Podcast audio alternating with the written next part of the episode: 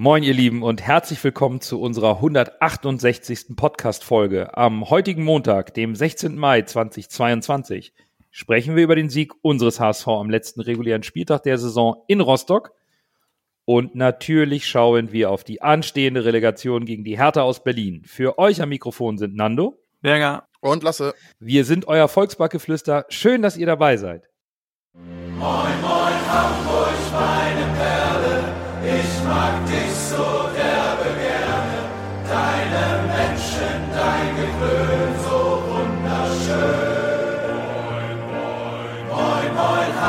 Hamburg, deine Straßen, ordentlich Wasser, was ein Hafen. Und in hundert Jahren werde ich nicht von dir gehen. Die Rückschau auf den letzten Spieltag können wir diesmal kurz halten. Darmstadt gewann sein Spiel zu Hause gegen Paderborn. Bremen ließ es sich zu Hause nicht nehmen, den direkten Aufstieg klar zu machen. Daher auch an dieser Stelle Gratulation an Werder Bremen zum direkten Wiederaufstieg. Und viel mehr ist eigentlich nicht passiert, Jungs, oder? Ja, von meiner Stelle auch. Gratulation an Schalke, auch zur Meisterschaft nochmal. Werder Bremen zum Aufstieg am Ende verdient mit Ole Werner als Trainer. Ob so einem anderen Trainer anders gelaufen wäre, weiß man nicht. Und ja, auf nochmal an dieser Stelle auch nochmal Darmstadt, auch nochmal meinen Respekt, haben eine super Saison gespielt. Am Ende war es dann das Quäntchen Glück in Anführungszeichen mehr beim HSV. Aber auch den äh, will ich meinen Respekt aussprechen, das war auch eine starke Saison. Also äh, gäbe es jetzt heute noch DSF, würde man ja sagen, das war die stärkste Liga, aller, äh, stärkste zweite Liga aller Zeiten. Ja. Und diesmal äh, stimmt's tatsächlich endlich mal. diesmal, diesmal stimmt's, ja. Also, Im Endeffekt äh, ist es ja also es ist ja nicht überraschend geendet, dass Bremen und, und Schalke aufsteigen. Also äh, Gratulation an Bremen, äh, die einzige Mannschaft, die sich mit Jahren aus Corona was Positives rausgezogen hat. Ähm, ich glaube nicht, dass die mit, mit Markus Anfang aufgestiegen werden, aber Ole Werner hat einen super Job gemacht. Ja. Äh, auch Gratulation, äh, Gratulation zu, zu, der, zu der tollen Saison von Darmstadt. Ich glaube, da haben viele Fans äh, geträumt. Und ja, ansonsten war im Spieltag ja alles schon entschieden, was im, im Mittel- und unteren Tabellen, der Tabellenregion passiert ist, hat dann auch weniger äh, Überschriften gezogen, als äh, was in Rostock passiert ist. So ist es. Und bevor wir richtig sportlich werden und über den Drittplatzierten, nämlich unseren HSV sprechen, noch einmal auch im Podcast die Info. Wir haben unseren Spendenaufruf zur Rückrunde gestartet. Wie in der Hinrunde ergibt sich der von uns gewünschte Spendenbetrag aus den erspielten Punkten und geschossenen Toren des HSV. Es sind am Ende 19,20 Euro zusammengekommen und wir freuen uns über eine große Beteiligung eurerseits. Die ersten Spenden sind auch schon eingetroffen im Laufe des Tages. Heute haben wir gestartet. Ein großes Dankeschön an dieser Stelle. Wir haben schon 40 Prozent des Hinrundenbeitrages zusammen, also spendet fleißig weiter mit uns zusammen. Alle Infos auf unserer Homepage auf Twitter haben wir einen großen Info-Thread und in den anderen sozialen Netzwerken haben wir es ebenfalls verlinkt. Steigt mit ein, wir freuen uns sehr. Vielen Dank. In unserer kleinen Rückschau auf den Spieltag, die ja diesmal kurz ausgefallen ist, war also klar, der HSV musste gewinnen, so lief es auch während des Spiels und tat dies auch. Tim Walter musste Anzi Suhonen ersetzen und brachte dafür Miro Murheim, der hatte seine Gelbsperre abgesessen, auf die Position des linken Verteidigers. Kittel rückte in die Mitte für Suhon ins Zentrum, Wagnoman dafür links offensiv. Personell hatten wir das so erwartet, dass äh, Muheim spielen wird und auch Wagnoman eine Chance von Anfang an bekommt. Aber wir hatten eigentlich gedacht, Wagnoman rechter Verteidiger und Haier in die Zentrale. Mich hat das ein bisschen überrascht, dass Tim Walter Wagnoman wieder das Vertrauen auf der sogenannten falschen Seite geschenkt hat. Da hatte aus meiner Sicht in den Spielen zuvor immer wieder Schwierigkeiten, seine Stärken auszuspielen. Ja, stimme ich dir absolut zu. Das war für mich eine große Überraschung tatsächlich. Ich finde Wagnermann als Verteidiger schon besser als als Offensivspieler. Er hat auch Qualitäten als Offensivspieler, aber dann auf der falschen Seite auch noch als Offensivspieler. Das ist nicht seine Position. Ich habe ja schon öfter gesagt im Podcast, dass ich Wagnermann eher so als, äh, also positionstechnisch und karrieretechnisch eher so als Jerome Boateng sehe, der dann wahrscheinlich im Alter durch seine seine, seine, seine physische Kraft und durch seine Statur von außen nach innen rücken wird. Von daher sehe ich ihn wirklich, also wenn auf der Offensivbahn als nur als Notlösung und auf der falschen Seite auf der Offensivbahn sehe ich ihn gar nicht. Also von daher hätte ich nicht so gemacht. Was mich auch, ähm, also was mich so ein bisschen gewundert hat, ist, was war der Gedanke danach? Und, und Ich glaube irgendwie, der Gedanke war vielleicht, dass man dadurch ein bisschen mehr äh, Power und Physis äh, in, in unsere linke Seite getan hat. Die Power hast du mit, mit Jatta auf rechts. Hättest du mit, mit Kittel links außen nicht gehabt. Ähm, aber wenn man so das Spiel, oder besonders die erste Hälfte sich so ein bisschen durchgehen lässt, äh, Tim Walter hätte ja die Möglichkeit gehabt, äh, Wagnumann hinten rechts und Haier in die Mitte zu ziehen, so wie wir das prognostiziert haben. Mhm. Ähm, aber das hat er nicht getan. Wenn man so statistisch guckt, äh, 16 Prozent unserer Angriffe sind über links gekommen. Im Gegensatz zu sind äh, jeweils 42 über die Mitte und 42 Prozent über die rechte Seite. Also unsere linke Seite war offensiv wenig präsent im Spiel. Und ich glaube, daran hat Wagnumann auch seinen Anteil. Ja. Und aus meiner Sicht wurde er auch zu Recht ähm, als erster ausgewechselt. Ja, ich glaube, man kann genau das über die Aufstellung sagen und auch über den Spielverlauf, dass dieser Schachzug nicht so ganz aufgegangen ist, wie man es vielleicht erhofft hat oder wie Tim Wald es erhofft hat. Und nicht so ganz aufgegangen ist, glaube ich, auch so ein bisschen das, was wir von Hansa Rostock erwartet haben, denn die haben deutlich druckvoller begonnen, als wir das erwartet haben und was auch eigentlich deren Spielanlage angeht. Irgendwie vollkommen befreit. Gut, klar, letzter Spieltag, Klassenhalt war sicher, ausverkaufte Hütte. Aber die gingen sofort drauf, nach 80 Sekunden Kopfball an die Latte und dann hatte zwar der HSV in der elften Minute diese eine Chance durch Vuskovic, aber ich hatte schon den Eindruck, Rostock war griffig, war präsent, war schneller und führte dann auch irgendwie folgerichtig mit 1 zu 0. Also zumindest die Sicht im Stadion war für mich so, Rostock hatte deutlich eher das Kommando in den ersten 10, 15 Minuten. Also irgendwie kam, kam es mir so ein bisschen vor, dass Rostock waren drei Offensivspieler genug, um äh, das ganze, den ganzen Spielaufbau, den ganzen, äh, die ganze erste Phase vom Spiel von den HSV äh, vor immensen Problemen zu setzen. Und wenn wir uns dann mal über den, äh, über das erste Pressing mit den drei Leuten gespielt haben, standen dann noch so viele Rostocker hinten drin, dass äh, wir erstmal auf den Ball getreten sind und dann zurückgespielt haben. Und dann konnte Rostock nochmal das Pressing machen mit diesen drei Leuten. Und dann ging es von vorne los. Dann überspielst du das vielleicht ein bisschen, muss dann aber wieder zurückspielen. Und dann, ja, äh, der HSV musste investieren und dann ist das passiert, was man natürlich eigentlich gehofft hat, dass es nicht passiert, aber gut ausgespielter Konter und 1 zu 0 für Rostock. Ja, Rostock war von Anfang an, vielleicht auch durch das Publikum, äh, besser im Spiel. Ich muss sagen, also die ich war jetzt nicht im Stadion, aber selbst am Fernsehbildschirm hat man gesehen, dass die Atmosphäre schon respekteinflößend war. Mhm. Die haben da schon richtig was abgerissen. Und äh, ja, man hat leider gemerkt am Anfang, also man hat, ich will der Mannschaft, also die Mannschaft hat hat hundertprozentigen Willen gezeigt. Die haben, die haben, die haben geackert bis zum Unfallen. Was man gemerkt hat, war, dass die Mannschaft nervös war. Also sie ja. war wirklich richtig nervös. Da waren die Hosen gestrichen voll, muss man sagen. Und das hat sich am Anfang total ausgewirkt. Das hat Rostock natürlich auch gemerkt und dementsprechend haben sie dann direkt äh, Feuerattacke und äh, ja, anders agiert, als wir es äh, erwartet haben, ja. Ja, ich denke, das, das trifft es ganz gut. Diese Nervosität und äh, beim HSV, die, die war zu merken, weil äh, liegst du 1-0 hinten, ob man jetzt die Ergebnisse auf dem Spielfeld mitbekommen hat, wir wussten sie natürlich, dann verpasst man direkt die Chance zum, zum Ausgleich und dann konntest du aber schon in der ersten Halbzeit sehen, im HSV fiel nicht wirklich was ein. Ne? Immer wieder Rostock aus dieser massiven Defensive im Umschaltspiel schaffte diese Eins gegen eins Situation, obwohl sie wirklich, wie Bürger eben sagt, nur mit drei Mann eigentlich wirklich rausgestürmt sind wie die Verrückten. Aber sie haben es geschafft, immer wieder die HSV-Defensive in Bedrängnis zu bringen, hatten dann noch diese Doppelchance 19. und 20. Minute. Und der HSV hatte ja ein paar Distanzschüsse vom Muheim, ein bisschen mehr Spielkontrolle so ab Mitte der ersten Halbzeit.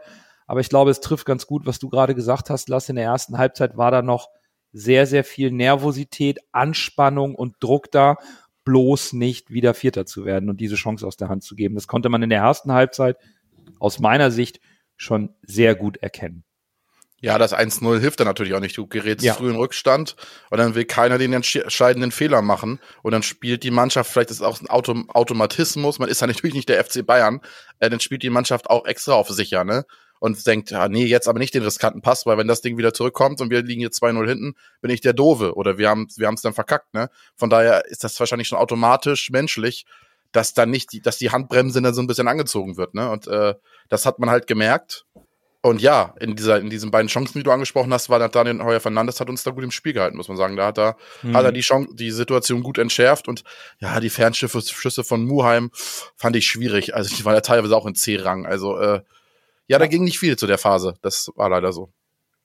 Könnt ihr noch erinnern, als wir darüber gesprochen haben, dass Muheim äh, das Tor gemacht hat gegen Regensburg? Er soll er öfter von der, von der Ferne, ja, ja. Dass er soll öfter von der Ferne schießen, haben viele gesagt und äh, das war das Problem, wenn, wenn er das, wenn er denkt, jetzt macht er jeden rein, dann gehen mhm. die meisten davon gehen auch in den C rein, wie du gesagt hast, Lasse. Und das hat man leider auch ähm, gestern gesehen, dass dann dann noch äh, Aus, Ausbaupotenzial ist bei bei Muheim. Aber ja, ähm, nach nach dem Tor und und ja, irgendwie so nach diesen Doppelchancen hat, hat sich das Spiel so ein bisschen hingeplätschert und ich glaube, beide Mannschaften haben irgendwie auf die Pause gewartet. Ähm, ich finde, der HSV ist ein bisschen besser geworden, nachdem äh, Schonlau die Mannschaft so ein bisschen bei einer Verletzungsunterbrechung zusammengerufen hat und mal so ein bisschen drüber gesprochen hat. Ich weiß nicht, was er gesagt hat, aber irgendwie kam es mir rüber, als, als hätte die Mannschaft da dann schon ein, zwei Lösungen gesehen und dann auch, das auch versucht.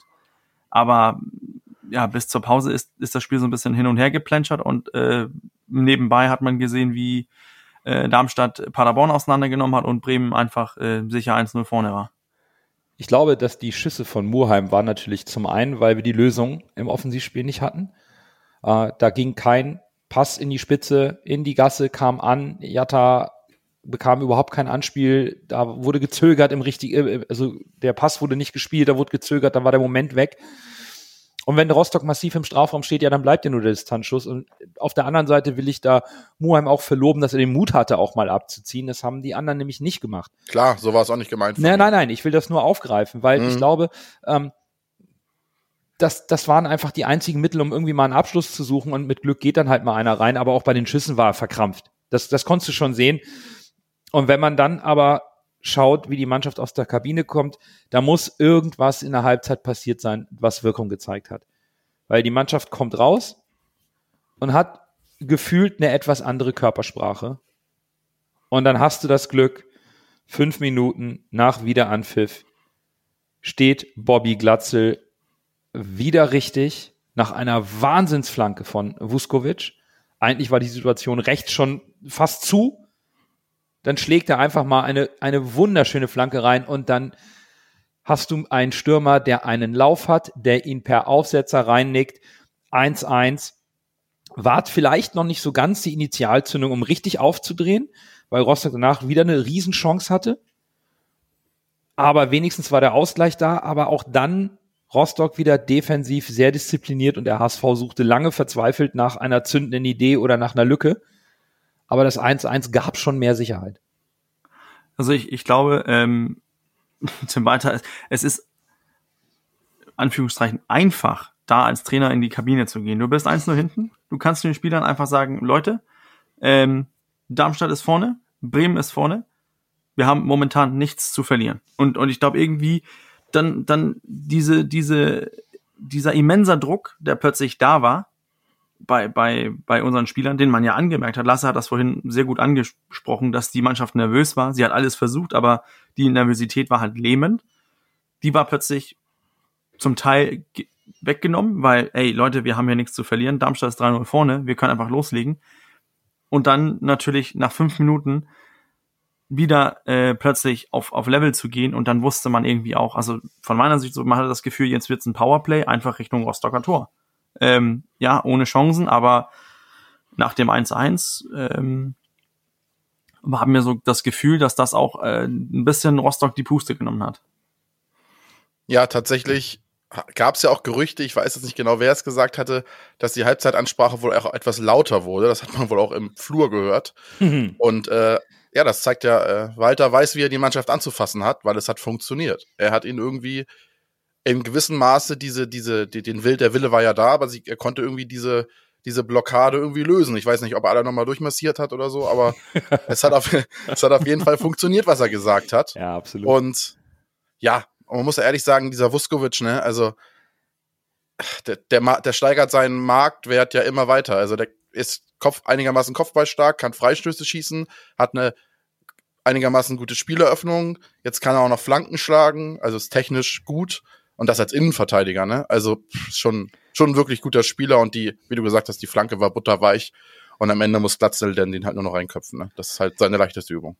Ja, ich glaube, das, das Allerschwierigste für uns alle waren diese 10, 25 Minuten zwischen dem 1-1 und dem 1-2. Also ich habe permanent auf die Uhr geschaut, ähm, weil eben der HSV zwar Spielkontrolle hatte, aber bis auf die eine Chance von Kittel irgendwie Mitte 60. war da nicht viel. Und dieses 1 zu 2 durch, durch Schonlau nach dieser schnell ausgeführten Ecke, das war eine Wahnsinnserlösung. Ähm, ich vielleicht sogar noch viel mehr dann dieser Angriff zehn Minuten später, als der HSV den Ball gewinnt, äh, Glatzel Kaufmann auf die Reise schickt ähm, mit einem starken Pass und, und was dieser unglaublich kritisierte, wirklich viel gescholtene Mikkel Kaufmann dann macht. Also das ist in so einem Spiel sowas von Weltklasse, das ist Wahnsinn. Danish Dynamite. Ja, allerdings. Was will man da mehr sagen? Ja, das ist Ich finde ich finde das so äh, interessant, dass man immer gemeckert hat über diese schnell oder kurz ausgeführten Ecken und dann in der, in der, in der Situation, wo wir das Tor brauchen, schnell ausgeführt, Flanke, Schonlau Kopf, Tor. Da waren drei Das- frei. Drei. Das war Wahnsinn. Das, da hat man einfach Rostock die Möglichkeit genommen, sich defensiv auf die Ecke vorzubereiten, schnell ausgeführt. Und da brauchst du halt nur einen freien Spieler, der weiß, wo der Ball kommt und dann sitzt er drinne. Und auch für Schonlau, nachdem er den, letzte Woche und auch äh, gegen Rostock jetzt nicht das beste Spiel abgeliefert hat, er, er wirkte, er wirkt müde, aber das Tor, ey, sowas von wichtig. Und dann natürlich äh, das von, von Mikkel Kaufmann. Aber dann, als das 3-1 fiel, war es dann auch ähm, für mich irgendwie so, das war dann auch Deckel drauf, das geht nicht mehr schief. Ja, also das Tor war, ich weiß es nicht. Ich habe letzte Folge gesagt, ich verstehe nicht, warum Mikkel Kaufmann das letzte Tor, was er erzielt hat, habe ich ihn ja sogar noch leicht kritisiert. habe gesagt, ja, das war auch eher Glück, weil er den Ball halt total unplatziert aufs Tor schießt und der Torwart da fast rankommt. Mhm. Und dann ist da so ein Spiel, das wichtigste Spiel des Jahres, quasi der Saison. Und dann zwirbelt er das Ding da sowas von Weltklasse oben in den Winkel. Da werde ich halt auch nicht schlau draus. Also ich weiß nicht. äh, hat er seine Fähigkeiten bis jetzt nur versteckt? Oder war das jetzt ein Sonntagsschuss? Oder, oder ist das irgendwo dazwischen? Ich, ich, ich weiß es nicht. Also momentan macht er sich gut. Ich weiß nicht, ob das jetzt eine, eine, ein Kauf rechtfertigt, aber äh, die Entwicklung ist eine total positive bei ihm. Ja, zumindest der, die, die Einstellung, der Charakter stimmt bei Mikkel Ja, Kaufmann. total. Ja, der, hatten die Einstellung der Charakter stimmt, obwohl er öffentlich auch kritisiert wurde, Genau. irgendwie, dass er zu spät zum Training kommt, aber irgendwie, ja, hat er So- sich das vielleicht zu Herzen genommen. Genau, das hatten wir auch schon mal besprochen in den letzten Folgen, dass, dass Mikkel Kaufmanns Einstellung absolut zu dem passt, was die Mannschaft auch nach außen trägt in ihrem, in ihrem Auftreten. Und gut, am Ende Rostock macht in der 91. noch einen Anschlusstreffer. Das war unnötig, weil da, puh, da ging noch mal die Flatter. Aber am Ende können wir sagen, der HSV gewinnt. 3 zu 2 in Rostock, verteidigt seinen dritten Platz. Und es setzt sich auch aus meiner Sicht das durch, was wir in der letzten Folge so hervorgehoben haben. Der von Tim Walter in dieser Saison bei der Mannschaft implementierte Siegeswille und diese Widerstandsfähigkeit. Weil spielerisch war das nicht besonders gut. Das war nicht eins der besten Spiele vom HSV in dieser Saison. Mit Sicherheit nicht. Aber du gewinnst auch mal ein nicht so gutes, dominantes Spiel, wo du den Gegner hinspielst und zurechtspielst. Du gewinnst es über Wille und, und eben auch mit der Einstellung, dieses Spiel verlieren wir nicht, diesmal nicht. Das war für mich einfach an dem Tag entscheidend und wichtig. Und jetzt kriegst du deine Chance. Ich finde, ähm, man hat, man hat der Mannschaft angemerkt, wie nervös die waren. Das war ganz klar anzumerken und da sind dann auch 45 Minuten damit gegangen, irgendwie ins Spiel zu finden, Fuß zu fassen, sich an diese neue Rolle des jemanden zu sein, der was zu verlieren hat, ähm, zu sein. Und ähm, ja, und dann hast du zuletzt dann doch noch den das Glück, den Willen, die Qualität, äh, so ein Spiel nur noch zu drehen und 3 zu 2 zu gewinnen. Ähm, wir hatten damals gegen Sandhausen drüber gesprochen, wie wichtig die, das so ein Sieg, so ein Moment äh, mit dem letzten ähm, Minutentor von, von Haier, wie wichtig das sein kann. Ähm, und das zieht sich ja jetzt durch die Saison. Wir, wir haben wenig Gegentore in der, in der letzten, in der Nachspielzeit kassiert und wenn, waren wir dann auch mit mehr als ein Tor vorne. Also ähm, ich, ich, ich finde, hier ist irgendwie dieses, dieser unbedingte Siegeswillen und diese ja, Widerstandsfähigkeit äh, von der Mannschaft einfach eindeutig zu sehen. Und ähm, ja, und, und der Druck ist aus meiner Sicht für diese Saison jetzt, jetzt raus. Ja, stimme ich dir absolut zu. Also die Relegationsspiele werden ein absolutes Bonusspiel, äh, weil der Druck liegt nicht bei uns. Der Druck ist jetzt weg. Du hast natürlich, beziehungsweise es ist Druck da, das muss ja auch sein äh, im Profisport, aber es ist positiver Druck. Es ist kein negativer Druck. Gegen Rostock konntest du noch alles verspielen. Wieder dieses nach dem, oh, nach dem 2 zu 3, ich habe gezittert, Ja. weil das wäre die typische House-Story gewesen, dass genau in dem Moment wieder irgendwie einer so einen Fernschuss macht, der wird von irgendwem abgefälscht und das Ding ist drinne und dann bist du wieder das gespürt, ne? Und da, da habe ich gar keinen Bock drauf gehabt und dementsprechend, ich war richtig nervös. Aber es ist ja am Ende nochmal gut gegangen, auch verdient durch den, durch den Siegeswillen und Kampfeswille, was wir ja auch in vielen Podcasts schon erzählt haben. Also das kannst du der Mannschaft nicht absprechen. Die Mannschaft will. Das hast du auch nach Abpfiff gemerkt. Die haben ja fast gejubelt, als wenn, als wenn sie schon aufgestiegen wären. Also da ist schon ordentlich Last von den Schultern gefallen und dementsprechend finde ich, glaube ich, dass die Mannschaft auch gegen Hertha äh, frei aufspielen können wird. Wir werden gleich noch sicherlich ein paar Erkenntnisse aus Rostock in die Vorbesprechung der Relegation bringen. Da sind wir natürlich heiß drauf, aber wir müssen wie immer den Spieltag abschließen mit der Auflösung des Man of the Match des 34. Spieltages. Dann erst Groh, der den Ball übernimmt. Halblinke Position zu Magath. Er sollte schießen. 25 Meter am ersten frei. Schuss auf das Tor. Tor! Tor! Ein herrlicher Treffer. Ein wunderbarer Treffer. Angeschnitten. Der Ball fliegt da unhaltbar rechts ins Eck. Wenn wir jetzt einen Ball hätten, würde ich es Ihnen nochmal zeigen. Tradition verpflichtet, nicht nur beim HSV, sondern auch bei uns im Podcast. Aber zum ersten Mal, seit wir diesen Podcast machen, feiern wir diese Tradition am 34. Spieltag in bester Stimmung und nicht niedergeschlagen, weil es wieder nur für Platz 4 gereicht hat. Wir haben endlich mal einen Man of the Match, der eine gewisse Bedeutsamkeit am letzten Spieltag hat. Also Lasse, leg los. Wer ist dein Man of the Match?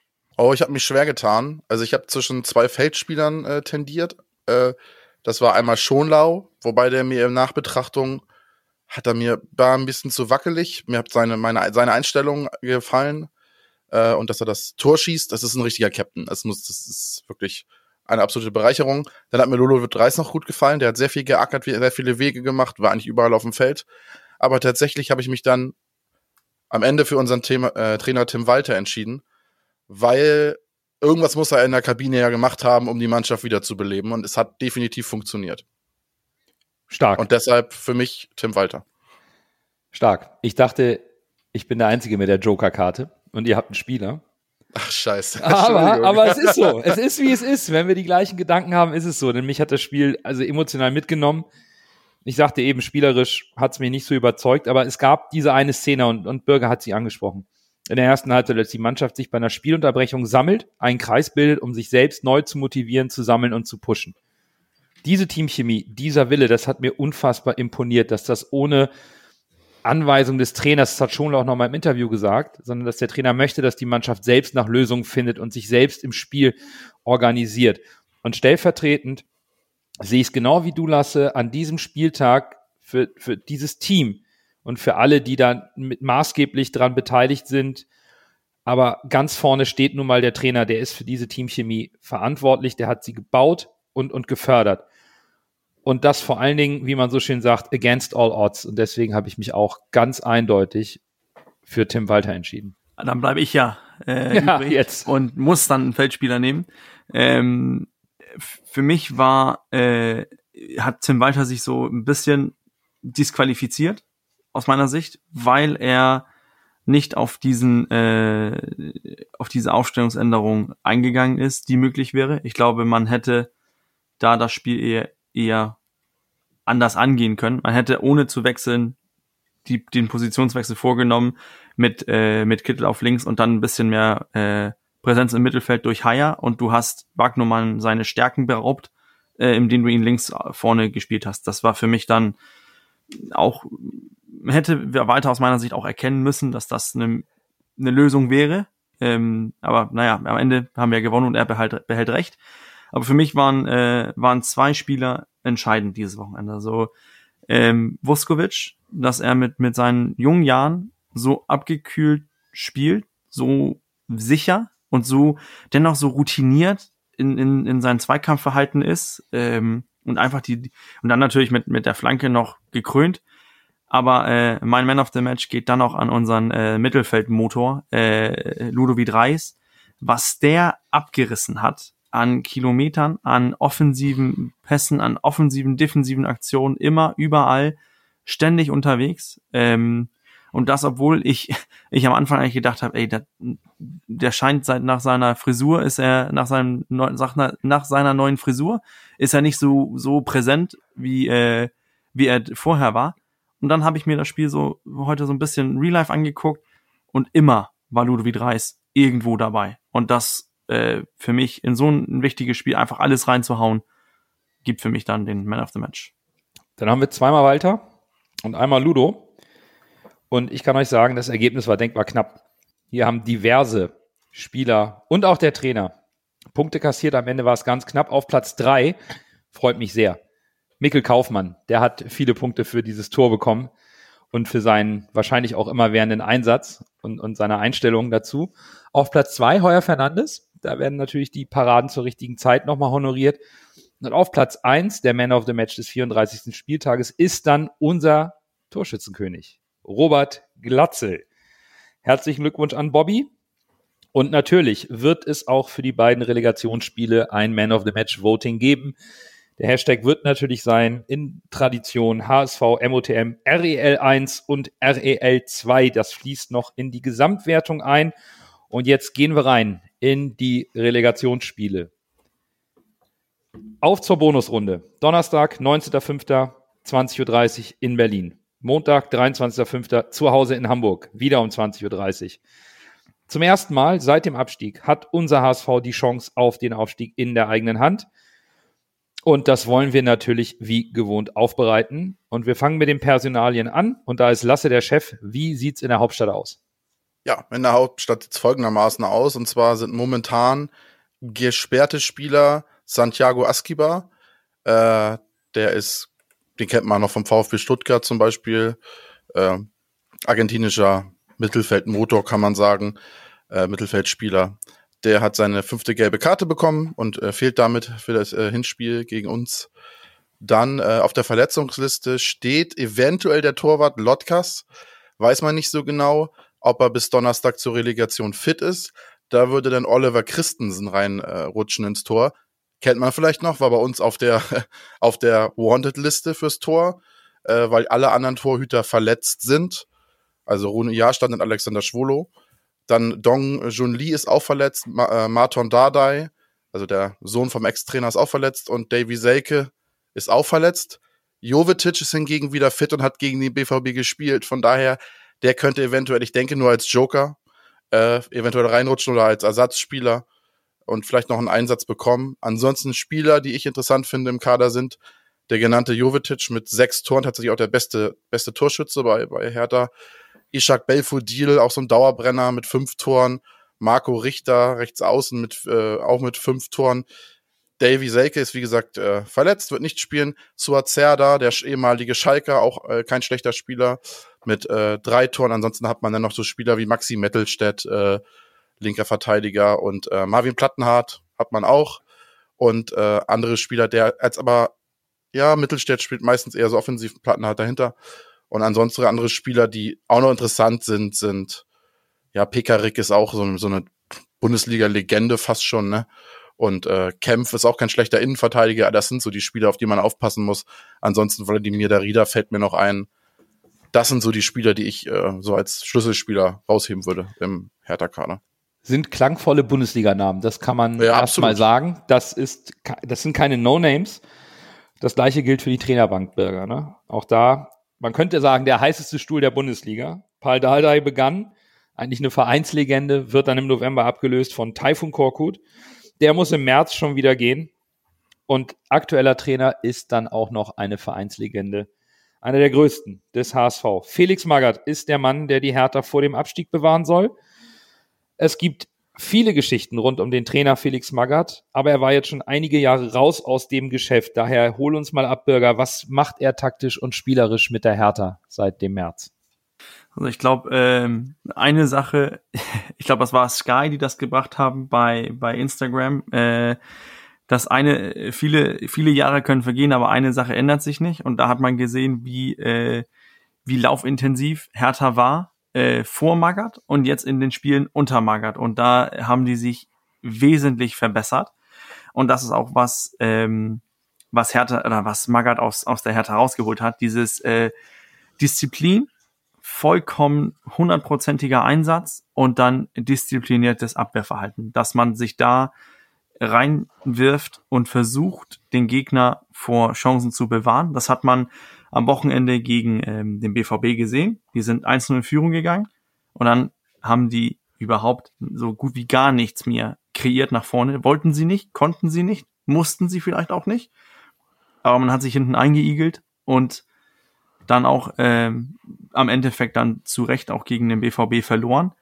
Aber wir haben mit einer Mannschaft zu tun, die jetzt ähm, zwei von diesen, ich glaube, das sind sechs Siege insgesamt, haben die jetzt unter Magath geholt. Aber der letzte Sieg von, von Magath ist auch, ist auch erst am 31. Spieltag. Da hat man Stuttgart 2 zu 0 zu Hause geschlagen. Wie sehr man jetzt den Sieg äh, auf, auf die Qualität von Hertha schieben soll oder das Mangelns von, von der Qualität oder PS auf die, auf die Straße zu bringen beim, beim VfB, das wage ich zu bezweifeln, aber 1-1 auswärts gegen Bielefeld, dann hat man gegen Mainz zu Hause verloren und dann beim BVB. Ähm, souverän sieht das nicht aus und was Lasse eben angesprochen hat von den äh, Spielernamen her, das ist eine Mannschaft, äh, die, die steht weit hinter den Ansprüchen von den Namen, von den äh, Spieler, ähm, von den Spielern her, von, von, von der eigentlichen Qualität, die diese Spieler be besitzen. Äh, und ein Kollege hat das heute ganz gut erklärt. Hertha Berlin erinnert ihn irgendwie so ein bisschen an am HSV pre, äh, bevor wir abgestiegen sind. Ja, ich glaube, das trifft es ganz gut. Denn Magath konnte nicht zaubern. Er hat es nicht, nicht geschafft. Lass uns doch mal mit der Formkurve und einigen Zahlen zu, zu Hertha anfangen und erstmal auf den Gegner schauen. Es ist die schwächste Rückrundenmannschaft der ersten Liga. Drei Siege, drei Unentschieden, elf Niederlagen. 17 zu 36 Tore. Bürger, du hast gerade gesagt. Zwei Siege davon hat Felix Magath eingefahren. Zu Hause immerhin. Sechs von neun Saisonsiegen insgesamt. Da ist es also soweit okay. Zu Hause geht was. Auswärts eher nicht. Aber ich glaube, Formkurve und Druck. Das ist so ein bisschen das, worüber wir bei der Hertha sprechen müssen. Berlin war nach der Hinrunde Elfter mit 21 Punkten, ist jetzt plötzlich auf dem Relegationsplatz, hat also kaum noch Punkte geholt und ich glaube, man darf das schon so sagen. Der Bundesligist hat in einer Relegation immer mehr zu verlieren als der Zweitligist, weil der Bundesligist verteidigt seine erste Liga und der Zweitligist ist der Herausforderer. Ja, ich habe es ja eben schon mal angedeutet.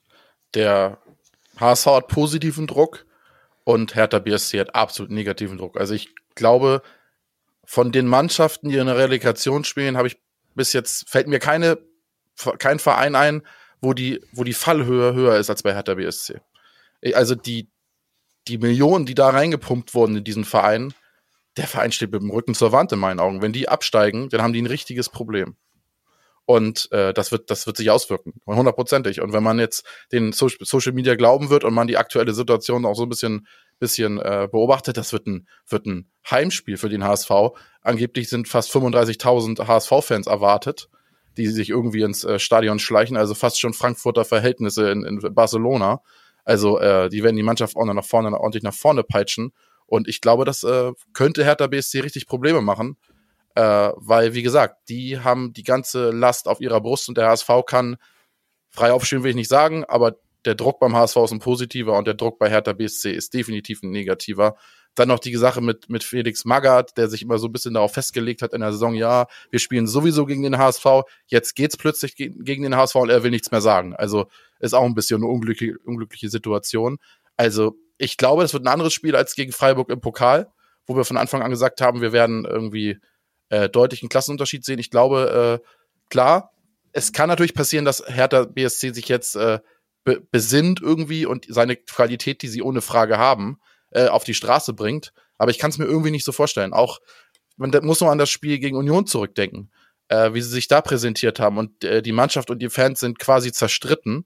Also totalen Support der Fans sehe ich auch nicht. Von daher pff, schon eine schwierige Situation für Hertha. Und das muss der HSV sich eigentlich äh, zunutze machen. Bürger, ich habe für dich noch was rausgesucht, weil du immer so auf unterliegende Parameter stehst. Hab ich mal bei Bundesliga.com nachgeschlagen, was Hertha in dieser Saison so auf den Platz gebracht hat aus statistischer Sicht. 43 Prozent Ballbesitz, das ist nix. 37 Tore, drittschlechtester Angriff der Liga, zweitwenigsten Torschüsse aller Bundesligisten. Wenn ich dann noch 79 Prozent Passgenauigkeit sehe, dann klingt das für mich, genauso weil die auch kaum Flanken schlagen, nach einer sehr defensiven, ja fast schon passiven Spielweise. Damit ist doch eigentlich gegen den HSV überhaupt kein Blumentopf zu gewinnen. Und insbesondere in einem Heimspiel muss die Hertha doch versuchen, sich ein Polster zu verschaffen. Glaubst du, dass die Hertha zu Hause deutlich aktiver auftreten wird, als äh, in den vergangenen Wochen man das so erkennen konnte? Ich, ich mache mir immer so, so, so den, die, die Gedanken mit, Felix Magath übernimmt zum, äh, ich meine, das ist ein 28. Spieltag. Verlieren, äh, die, ich glaube, der verliert die ersten zwei Spiele, äh, besonders die Klatsche zu Hause gegen Union, tat weh. Dann gewinnt man auswärts äh, und äh, macht dieses Trick mit, dann spielen wir jetzt nur noch in Auswärtstrikots, äh, gewinnt dann zu Hause in Auswärtstrikots gegen Stuttgart und äh, ist da so gefühlt gerettet, rettet sich dann auch, äh, kassiert unglücklich den Ausgleich gegen Bielefeld, wäre damit eigentlich gerettet mit dem Sieg in Bielefeld, aber hat spielt dann 1-1 und verliert dann die Pole Position, eigentlich, dass man gerettet ist, die verliert man dann zu Hause gegen Mainz, für die es um nichts mehr ging. Und zu Hause und auswärts gegen, äh, natürlich gegen Dortmund ist was anderes, aber äh, Hertha war zwischendurch halbwegs auch gerettet. Äh, und, und du sagst das, Nando, diese unterliegende Parameter zeigen auch, dass ich glaube, Hertha hatte ganz ehrlich gedacht, wir sind nach dem Siegen gegen Augsburg und, und Stuttgart, war man gerettet. Besonders das Spiel gegen Stuttgart war ja ein Schlüsselspiel, weil Genau. Stuttgart musste gewinnen, um Hertha irgendwie noch äh, halbwegs in Schlagdistanz zu halten. Haben die nicht getan. Und Hertha ist vorbeigezogen und hatte sich drei Tage vor Schluss mehr oder weniger diese Pole Position ge genommen und musste dann nach Bielefeld fahren. Und da hätten man die Sache klar machen können. Und dann steht man plötzlich wieder unerwartet, jetzt plötzlich in der Relegation und muss muss äh, als Favorit, als Bundesligist, muss man irgendwie das Spiel gegen uns machen. Die Spieler dafür haben die, ob die dafür dann den Trainer haben und die, der Trainer die Einstellung hat, das Spiel plötzlich zu machen. Das bewage ich zu, zu bezweifeln. Frage ist natürlich nur, Spieler für Spieler, Hertha Berlin, die klar bessere Mannschaft. Aber ob, ob Felix Magath plötzlich das ganze Mindset umwenden kann, dass Hertha BSC plötzlich das Spiel machen muss. Das, äh, da sehe ich, äh, da sehe ich vielleicht die Möglichkeit für den HSV. Um mal noch was anderes ins Spiel zu bringen, weil ich glaube, Lasse, wir hatten das Thema mal diskutiert. Wer ist denn unser, wen hätten wir denn gerne in der Relegation? Da war immer die Frage, nehmen wir Stuttgart oder äh, lieber Hertha, weil bei Bielefeld war es nahezu unwahrscheinlich, dass es klappt. Hab ich mir auch noch mal die Zahlen von Stuttgart angeschaut, nur um noch mal so einen Vergleich reinzubringen, gegen was wir da antreten. Stuttgart ist jetzt knapp vor Hertha gelandet, ist aber in diesen unterliegenden Parametern um ein Vielfaches besser. Die haben eine Passgenauigkeit von 83 Prozent, haben eher 50 Prozent Ballbesitz, die meisten gewonnenen Zweikämpfe in der Liga, haben auch äh, vier Tore mehr geschossen als, als Berlin und, und deutlich besseres Torverhältnis. Also man kann schon sagen, was Bürger eben angesprochen hat, bei Berlin ist deutlich mehr Unruhe, drei Trainerwechsel, bei Stuttgart keiner. Keiner. Die haben an, ähm, an ihrem Trainer festgehalten. Dazu natürlich das Thema um Investor Windhorst. Und Magath ist sicherlich viel zuzutrauen. Der hat unglaublich viel Erfahrung, aber Bürger hat es eben schon angesprochen lassen. Magath ist doch nicht der Trainer, der so spielernah ist. Das ist doch nicht derjenige, der jetzt mental seine Mannschaft aufbaut in so einer Situation. Einziges Gegenargument, was ich bringen könnte mit Felix Magath, ist, dass keine von Felix Magaths trainierten Mannschaften bisher abgestiegen ist. Hui. Das ist aber auch das einzige Positive, was ich habe, weil ich gebe dir an allen anderen Punkten zu 100% recht. Der VfB Stuttgart ist eine wirklich gute Mannschaft mit guten Spielern, die einfach nur eine grottige Saison spielen. Da läuft einfach alles schief, was schief laufen kann.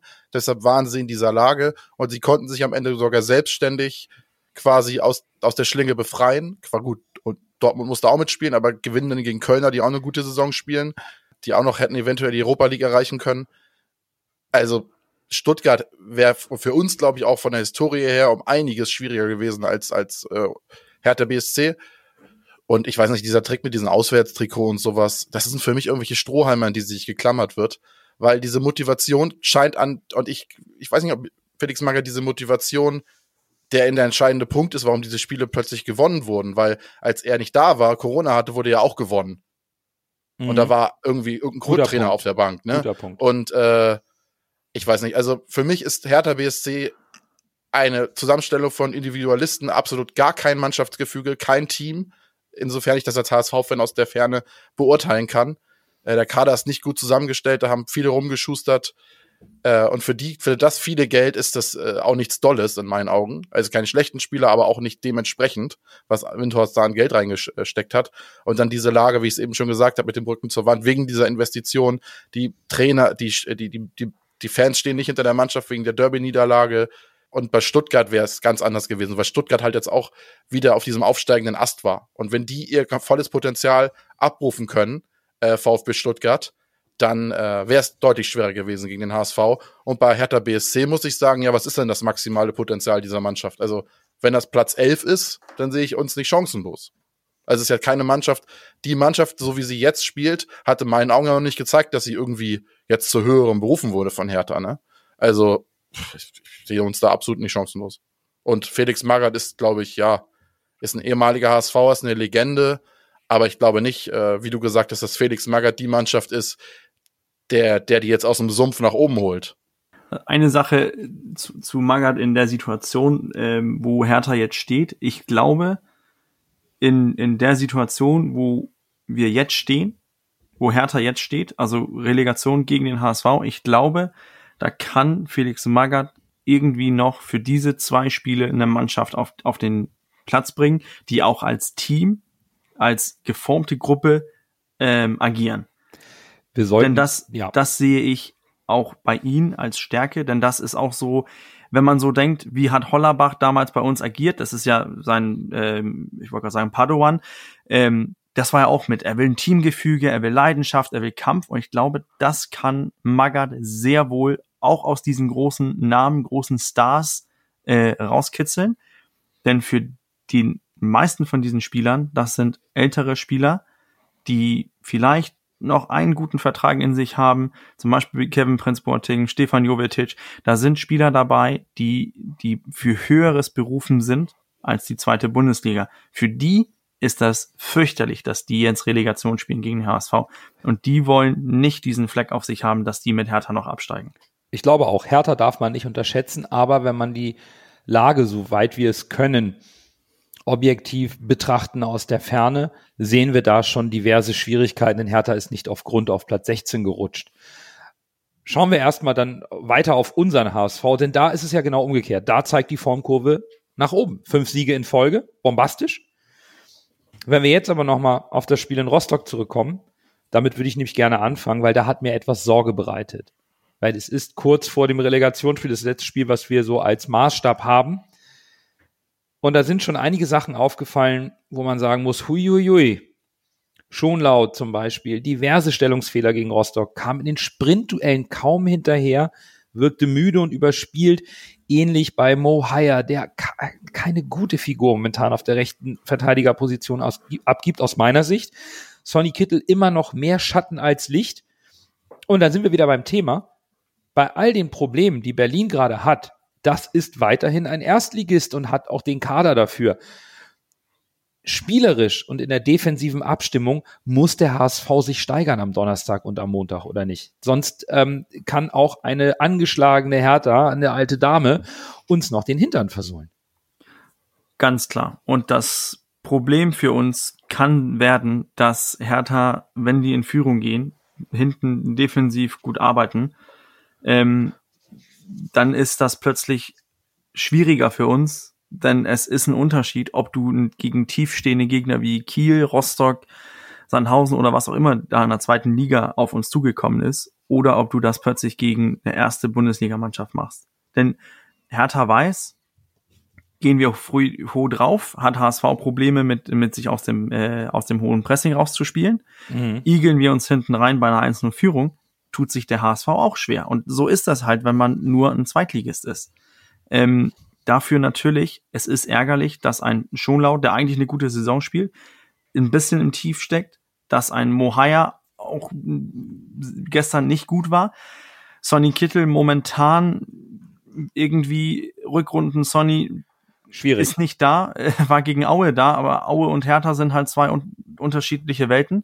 Ja, dann, dann ist plötzlich bei uns vielleicht auch spielerisch eine Delle drin, obwohl die Formkurve natürlich hervorragend ist. Wir kommen mit fünf Siegen, Hertha kommt mit zwei Niederlagen. Also es wird ein, ein, äh, ein ausgeglichenes Spiel, denke ich, aber für mich ist, ist Hertha immer noch der Favorit, weil sie aus der Bundesliga kommen. Ja, Hertha muss der Favorit sein, allein wegen den individuellen Spielern.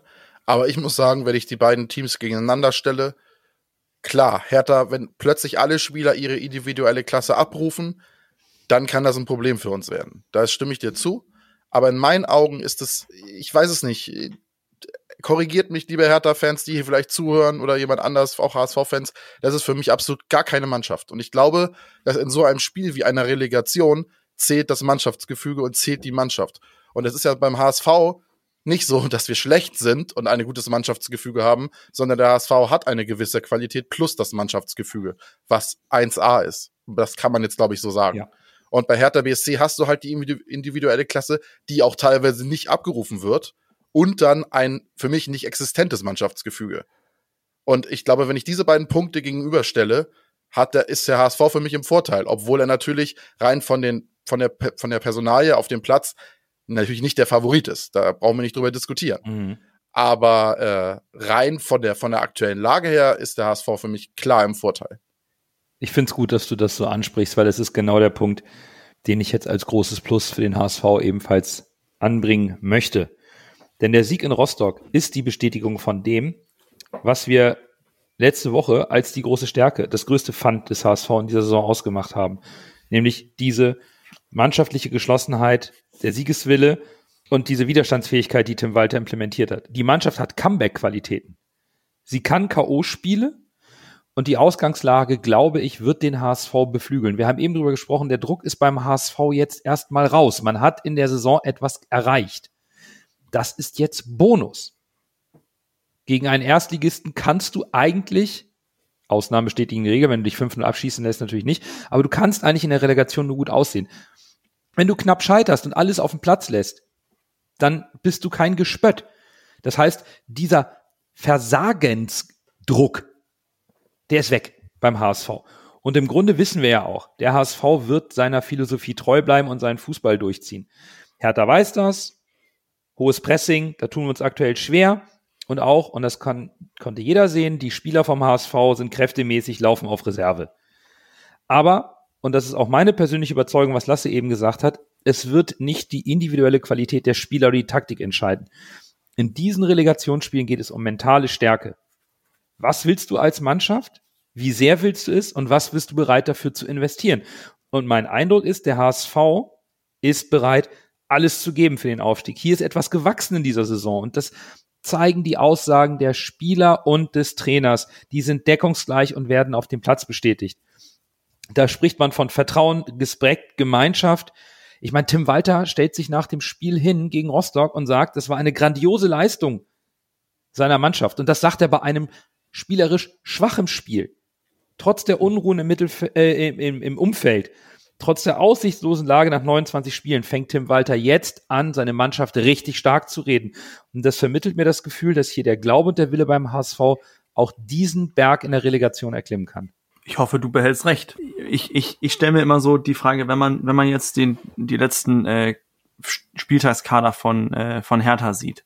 Ähm, ich glaube, Spieler für Spieler, ohne jetzt die Form zu betrachten, würde man gerne Boyata oder Kempf bei uns sehen. Man würde gerne Plattenhardt und Pickerick bei uns sehen. Toussaint sowieso.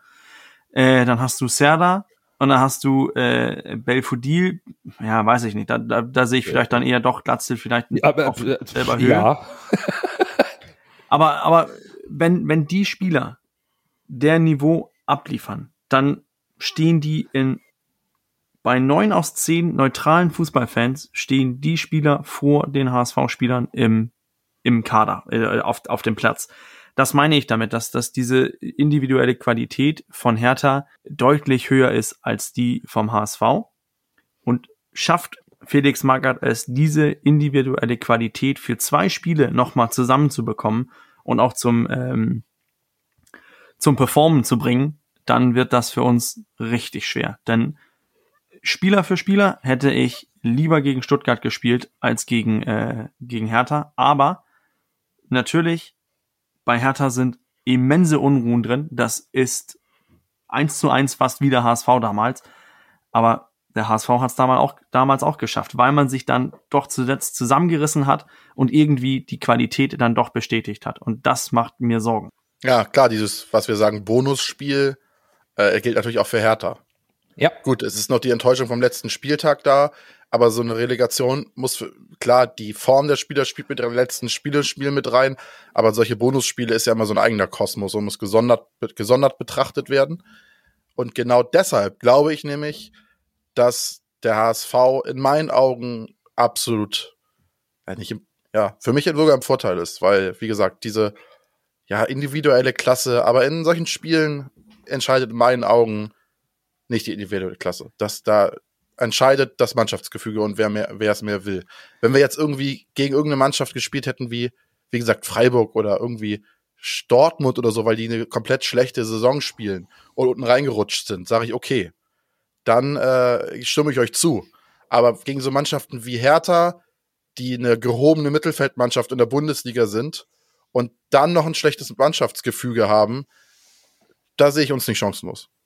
Ich auch nicht. Und ich, ich habe noch eine Szene vom Spiel, als ich mir nochmal die Zusammenfassung angeschaut habe heute im Kopf, die klar für den HSV spricht. Es gibt beim HSV einen Spieler, der wird medial und insbesondere der Fanszene sehr, sehr kritisch gesehen, sehr, sehr viel kritisiert. Der hat einen tollen Vertrag unterschrieben für die nächsten Jahre. Der müsste eigentlich gar nichts mehr tun. Was er aber macht, ist nach dem Abpfiff Mikkel Kaufmann auf dem Rücken zu springen und ihn zu herzen. Das ist etwas, wo man sagen muss, Ali Du ist noch nicht weg. Und das sind so Kleinigkeiten, aus denen ich so ein bisschen meinen mein Glauben ziehe, wie gut es beim HSV in der Mannschaft ist. Dass da einfach ein Ali Du, der einfach sagen kann, pff, ob ich mich jetzt als Aufsteiger verabschiede oder nicht, mein Vertrag ist safe. Ich habe richtig gut einen gut dotierten Vertrag. Meine Karriere geht auf jeden Fall in der ersten Liga weiter. Aber der ist auf dem Platz. Der springt eine Mikkel Kaufmann auf dem Rücken, Herz den. Das sind so die Kleinigkeiten, wo ich einfach sage, vielleicht holst du daraus die Prozente, die dir vielleicht individuell, in der Qualität gegenüber der Hertha fehlen. Ich würde sagen, das ist ein sehr ausgeglichenes Spiel, weil eben die HSV-Fans auch reisen werden und auch in Berlin lautstark unterstützen werden. Zu Hause werden wir ebenfalls in der Überzahl sein.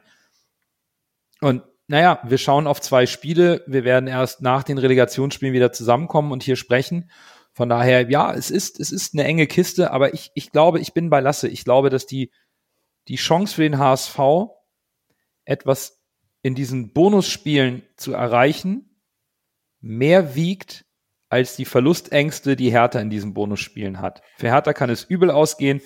Für den HSV würde sich, wenn man die ganze Saison betrachtet, die Aussagen der Spieler und des Trainers gar nicht so viel ändern, trotz der Unruhen, die so ein bisschen in den Medien kolportiert werden. Glaube ich, dass der HSV einfach hier viel gefestigter ist. Und weil wir auch einen Trainer haben, der in dieser Saison die ganze Zeit da war. Das ist das erste Mal seit Ewigkeiten, dass der Trainer nicht entlassen wurde dass da in Ruhe gearbeitet wurde und dass die Mannschaft auch weiterhin zum Trainer steht und der Trainer ganz klar zu seiner Mannschaft. Diese Symbiose hatten wir so nicht. Und wir hatten auch noch nie die Chance auf eine Relegation, seit wir abgestiegen sind.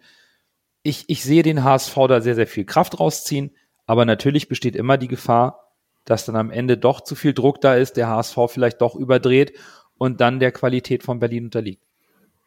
Und man muss ja immer sagen, wenn der HSV was kann, dann ist es Relegation, ne? Ja. Wir waren bis jetzt immer auf der anderen Seite, aber es ist bisher ja immer gut gegangen. Gut, äh, mit Unentschieden kommen wir nicht mehr durch. Es gibt keine Auswärtstorregel mehr. Das stimmt. Aber ich glaube, auch Berlin hat noch kein Relegationsspiel gewonnen. Das war doch auch so eine dieser Fun Facts rund um dieses Spiel.